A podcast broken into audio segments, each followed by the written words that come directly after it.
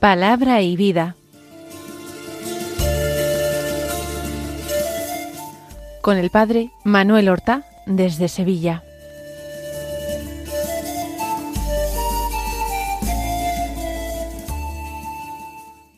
En el nombre del Padre y del Hijo y del Espíritu Santo. Amén. Alabados sean Jesús y María. Muy buenos días, queridos amigos, oyentes de Radio María y seguidores del programa Palabra y Vida. Hoy es el día del Señor. Es el domingo trigésimo primero del tiempo ordinario. Un domingo que es 5 de noviembre. Vamos poco a poco terminando el tiempo ordinario. Todavía tenemos que vivir el presente mes. Vamos a escuchar ahora la palabra de Dios que tiene que constituir nuestro principal alimento en este día de fiesta. La palabra de Dios que se proclama en la liturgia de la misa del día. Como primera lectura tenemos un texto del profeta Malaquías. Desde el capítulo primero, versículo catorce, hasta el capítulo segundo, versículo segundo, y también los versículos ocho al diez, que dicen así Yo soy un gran rey, dice el Señor del universo, y todas las naciones temen mi nombre. Esto es lo que os mando, sacerdotes. Si no escucháis y no ponéis todo vuestro corazón en glorificar mi nombre, dice el Señor del universo, os enviaré la maldición. Os habéis separado del camino recto y habéis hecho que muchos tropiecen en la ley, invalidando la alianza de Leví, dice el Señor del universo.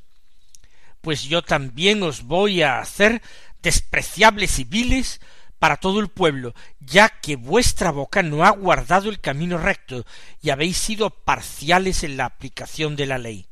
¿No tenemos todos un mismo Padre? ¿No nos creó el mismo Dios? ¿Por qué entonces nos traicionamos unos a otros, profanando la alianza de nuestros padres? Este texto de la profecía de Malaquías contiene una denuncia contra los sacerdotes, contra los malos sacerdotes que han abandonado la alianza con Yahvé. Por eso es el Señor del universo, es Yahvé, quien comienza afirmando yo soy un gran rey y todas las naciones temen mi nombre.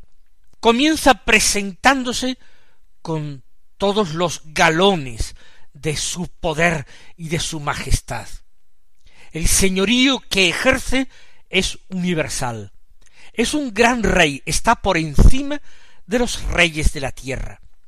Ese nombre de gran rey lo ostentaba el emperador de Persia. Eran los grandes reyes, los reyes de Persia, que dominaban un vasto imperio y señoreaban sobre gobernadores y reyes. Pues bien, Dios es el Señor del universo, no ya de un imperio muy dilatado, sino del universo entero.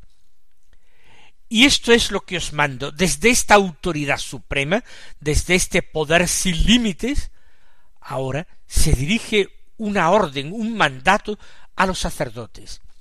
Se refiere a los sacerdotes del verdadero Dios, se refiere a los sacerdotes de Israel, a los sacerdotes que proceden de ese sacerdocio levítico instituido por Dios eh, mientras el pueblo estaba en el desierto.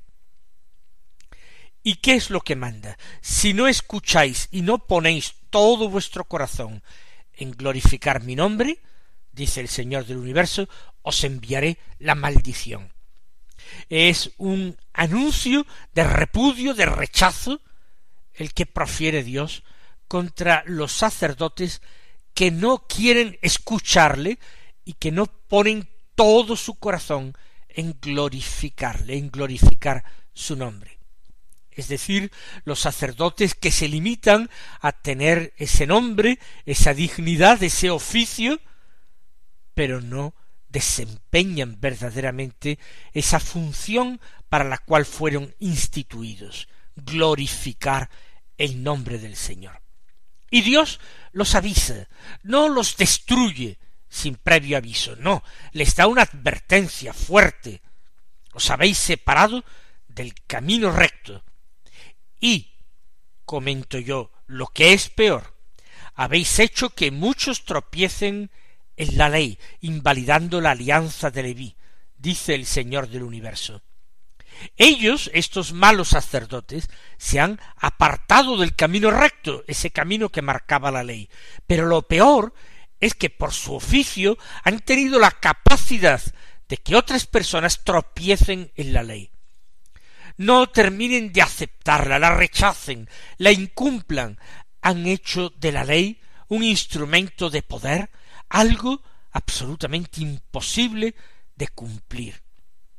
La ley ya no es una ayuda para el hombre, no es un pedagogo para el hombre, sino es una piedra de tropiezo.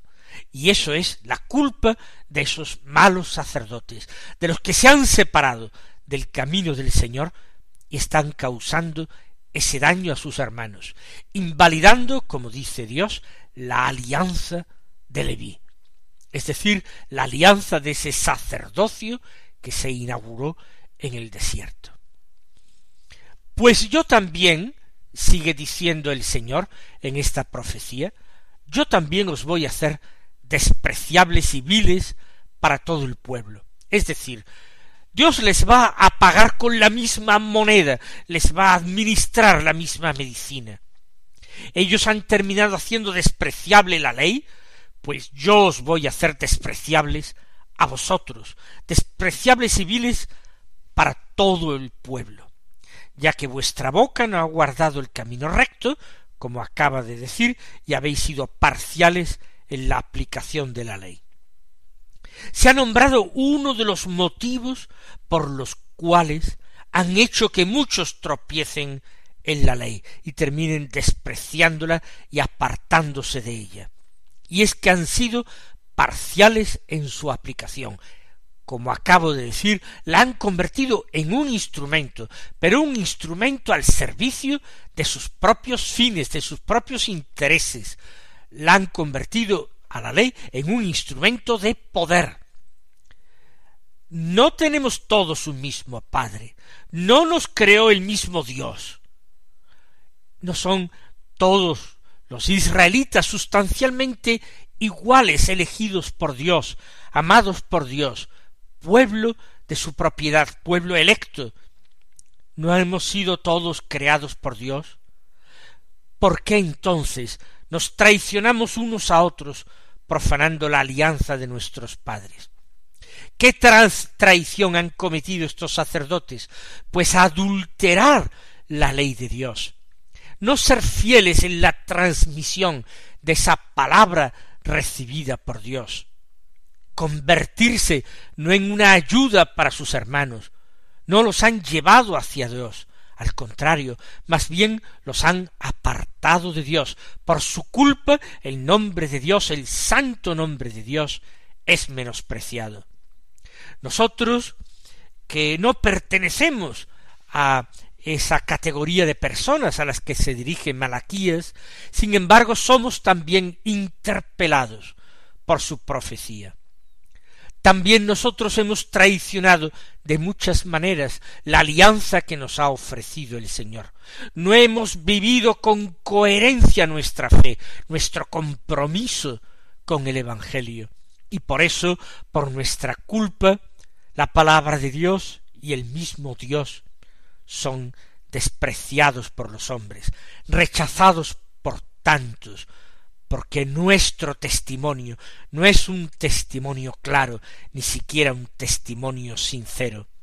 Vamos a pedirle perdón al Señor por haber vivido de una forma tan tibia, tan floja nuestra propia vocación. Vamos a pedir al Señor el fervor primero, la gracia de la coherencia, del amor y de la fidelidad a su vocación.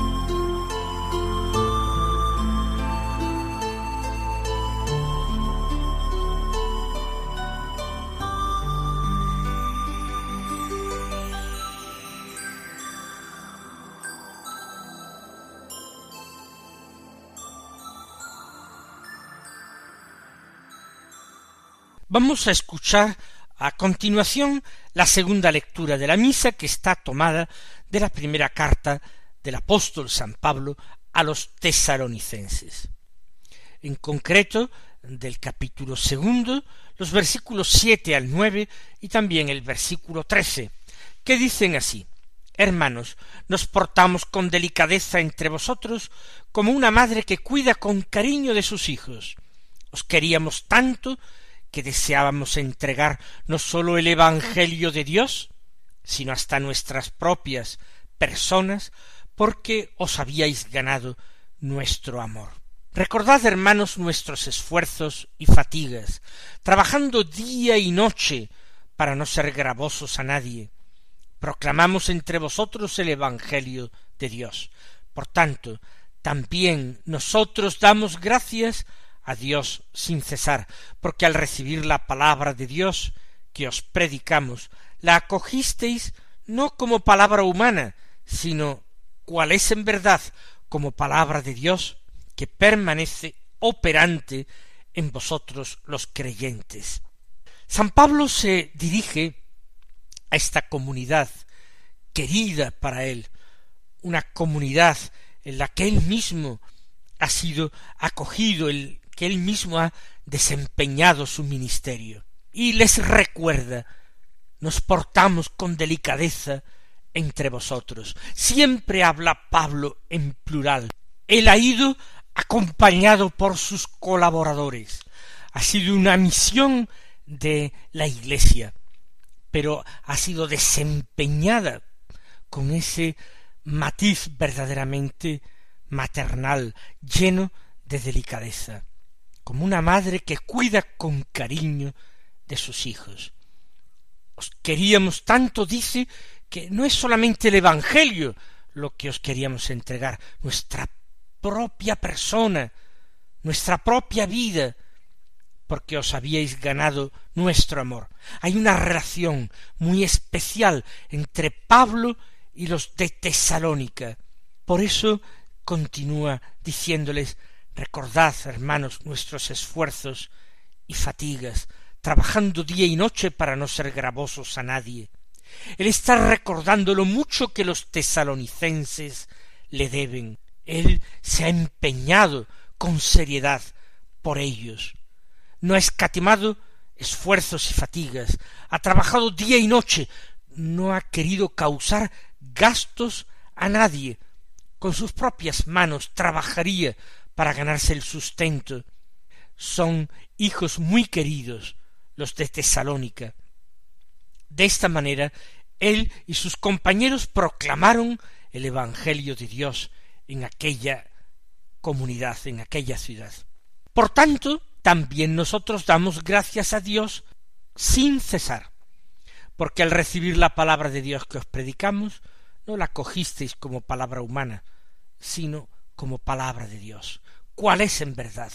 Palabra de Dios. Mucho tienen que agradecer los tesalonicenses a Pablo, pero Pablo también tiene que agradecerle a los tesalonicenses esta inmensa satisfacción en su ministerio. Su predicación en este sentido fue un éxito. Él no fue recibido como el que portaba una palabra llena de sabiduría, de prudencia o de erudición, sino como quien portaba una palabra de parte de Dios. Esa palabra de Dios que os predicamos a los tesalonicenses, para vosotros no fue acogida, no fue tenida entre vosotros como palabra de hombre, sino como palabra de Dios. Lo que es en verdad, lo mismo que esta epístola que nosotros ahora leemos y meditamos, es palabra de Dios, una palabra que permanece operante en vosotros los creyentes. En cada uno de nosotros encuentra esta palabra de Dios una aplicación. Para cada uno de nosotros tiene esta palabra de Dios una llamada. Vamos a dar gracias al Señor por tantos apóstoles, profetas, por tantos que han ido sembrando el Evangelio en nuestra vida, gracias a los cuales nosotros somos cristianos, quizás sin necesidad de haber hecho una difícil opción, sino que hemos recibido la fe en nuestra edad infantil, sin esfuerzo por nuestra parte, porque nuestros padres confesaron la fe en nuestro nombre y se comprometieron a educarnos como cristianos. Vamos a darle gracias al Señor por tantos bienes recibidos y vamos a prometerle que de la misma manera nosotros queremos también empeñarnos en dar testimonio de nuestra fe a otros hombres, a los que nos rodean, a los que están más cercanos, a ellos también con delicadeza, llenos de detalles, con amor, con amor maternal, queremos nosotros hacerles llegar el Evangelio y hacerles este Evangelio de Jesucristo algo amable, deseable, un ideal de felicidad para la propia vida.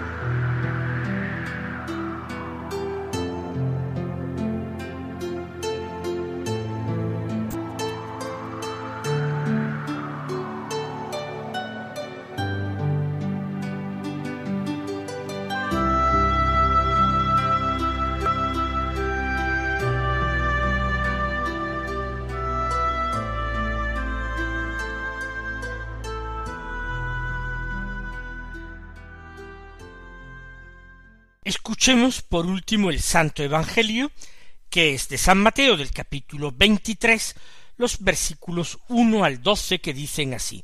En aquel tiempo habló Jesús a la gente y a sus discípulos diciendo En la cátedra de Moisés se han sentado los escribas y los fariseos. Haced y cumplid todo lo que os digan, pero no hagáis lo que ellos hacen, porque ellos dicen, pero no hacen lían fardos pesados y se los cargan a la gente en los hombros, pero ellos no están dispuestos a mover un dedo para empujar. Todo lo que hacen es para que los vea la gente. Alargan las filacterias y agrandan las orlas del manto. Les gustan los primeros puestos en los banquetes y los asientos de honor en las sinagogas, que les hagan reverencias en las plazas y que las gentes los llamen rabí. Vosotros, en cambio, no os dejéis llamar rabí, porque uno solo es vuestro maestro, y todos vosotros sois hermanos. Y no llaméis Padre vuestro a nadie en la tierra, porque uno solo es vuestro Padre, el del cielo. No os dejéis llamar maestros, porque uno solo es vuestro Maestro, el Mesías. El primero entre vosotros será vuestro servidor.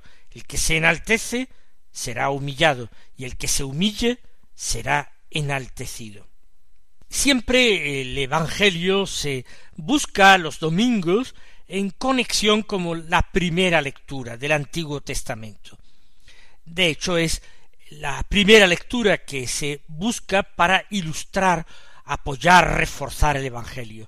Porque el Evangelio en este ciclo A que está terminando es principalmente la lectura dominical de San Mateo. Estamos terminando el ciclo litúrgico, el tiempo ordinario, pero seguimos leyendo de forma continuada el Evangelio de San Mateo. Y la primera lectura, digo, lo apoya. En la lectura que hemos escuchado al principio de la profecía de Malaquías, había una censura fuerte contra los sacerdotes de Israel. Y ahora Jesús dice, enfrentándose a algunos de sus enemigos ante los discípulos, que en la cátedra de Moisés, es decir, para enseñar con la autoridad de Moisés, se han sentado escribas y fariseos. Pero realiza una crítica contra estos maestros de la ley. Ellos no están desempeñando bien su cargo. Dice el Señor que todo lo que hacen, lo hacen para que los vean. Ellos imponen cargas insoportables a los demás, pero no están dispuestos ellos a llevarla ni siquiera a mover un solo dedo para empujar. Por eso, lo que enseñen si es algo de la ley, está bien escucharlo y cumplirlo, pero no hacer, no seguir el ejemplo, el mal ejemplo que esos hombres dan. Y Jesús invita a que el discípulo no se deje arrastrar por ese vano honor del mundo. El discípulo tiene que vivir en la verdad. Por eso que los discípulos rechacen aquellas cosas que les gustan a los doctores de la ley, que la gente les llame rabí, maestros, que les cedan los asientos de honor en las sinagogas, los mejores puestos en los banquetes. Jesús previene contra la tentación de dejarse llamar uno Padre, cuando en realidad solamente tenemos un verdadero Padre, y es el que está en el cielo, es Dios. Y ninguno de nosotros pretenda supremacías, ninguno pretenda mejores y mayores puestos en relación con sus hermanos, ninguno pretenda en honores, porque el honor sólo se le debe a Dios. Y termina el primero entre vosotros sea vuestro servidor. El que se enaltece será humillado y el que se humilla enaltecido. Que aprendamos de una vez por todas esta lección evangélica. El Señor os bendiga y hasta mañana si Dios quiere.